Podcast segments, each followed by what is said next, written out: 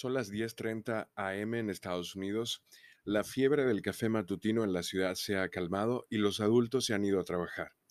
Los veinteañeros finalmente se levantaron de la cama y están en búsqueda de café, pero no cualquier café. Para comprender completamente este fenómeno, primero debemos tener en cuenta la cultura que rodea nuestros hábitos de consumo de cafeína. Es una especie de ritual diario que se presenta en forma de bebida caliente. La mayoría de las personas asocian el café con socializar y relajarse, pero es mucho, mucho más profundo que eso.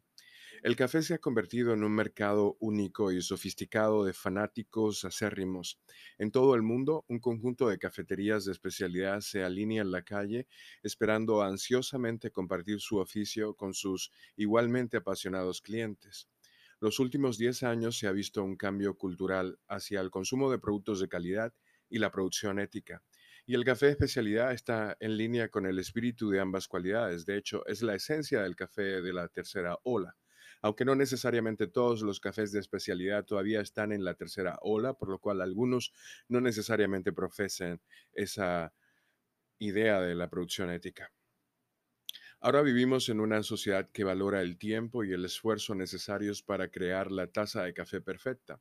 Para tu barista no es solo un café por la mañana, es su pasión, su oficio, su práctica artística. El café se ha convertido en una forma de autoexpresión para todas las personas involucradas. Donde tú pides el café, qué tipo de café bebes e incluso cuánto consumes, todas son formas en las que las personas se expresan a través del café de manera similar a los consumidores de cerveza y vinos artesanales. Los hipsters son la única subcultura que me viene a la mente cuando se piensa en el café y durante años fueron ridiculizados y etiquetados como pretenciosos sobre el café. Se preocuparon mucho por su oficio, la producción ética y la conciencia social porque las cadenas de cafeterías no estaban involucradas en estas prácticas tantos como, eh, tanto como ellos quieren ahora mismo que nosotros creamos, y estoy hablando de las cadenas grandes.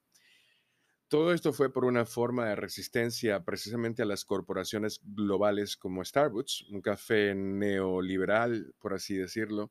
Lentamente el café especialidad se fue implementando en las rutinas diarias de más personas y esta gente empezaron obviamente a copiar todos los conceptos del café especialidad.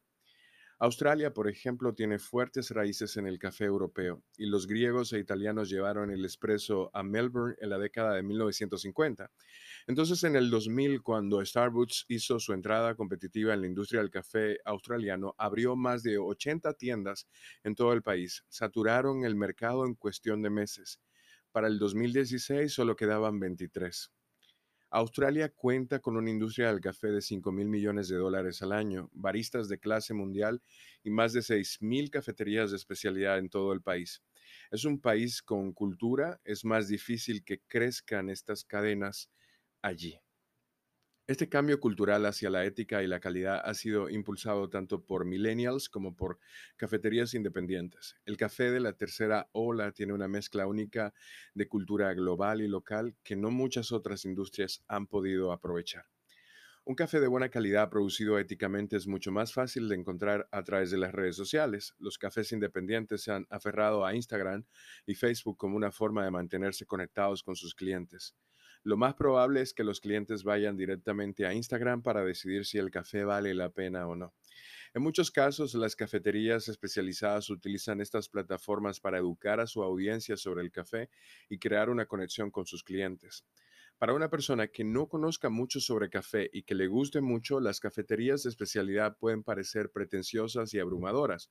Puede que no le moleste pagar un poco más, pero una persona que ha sido educada, que es un consumidor consciente, no solo está dispuesto a pagar más por un producto que entiende, sino que también es más probable que desarrolle fidelidad, que es lo que realmente ayuda cuando se trata de cafés con esta visión enfocadas principalmente en la calidad.